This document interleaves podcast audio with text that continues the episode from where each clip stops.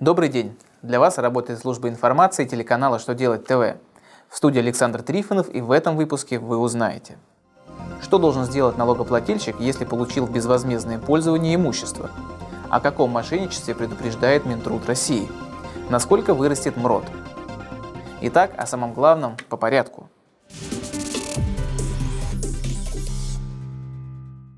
Минфин напомнил, что доход в виде безвозмездно полученного имущественного права, в том числе право пользования имуществом, облагается налогом на прибыль.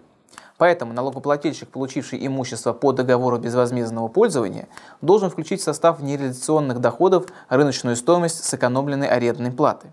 Она определяется исходя из рыночных цен на аренду идентичного имущества. Причем информацию о ценах налогоплательщик должен подтвердить документально или путем проведения независимой оценки.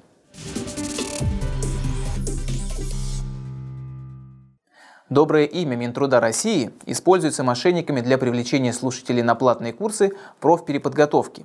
При этом аферисты ссылаются на несуществующие требования трудового законодательства. Минтруд России на своем сайте заявляет, что не издавал нормативно-правовые акты по вопросу обязательного повышения квалификации или переподготовки кадров, в том числе для работников в области жилищно-коммунального хозяйства. Информация о необходимости обязательного повышения квалификации или переподготовки кадров в связи с принятием Министерством труда и социальной защиты Российской Федерации неких нормативных актов – недостоверная реклама, предупреждает Минтруд.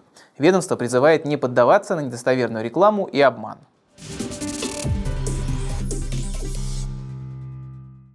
На 1296 рублей будет увеличен МРОД в июле 2016 года. Правительству Российской Федерации дано поручение к 1 июля принять закон о повышении федерального минимального размера оплаты труда до 7500 рублей. Сейчас в целом по России он составляет 6204 рубля. МРОД необходим для регулирования оплаты труда, определения размера пособий по временной нетрудоспособности, социальных выплат, стипендий, налогов и сборов.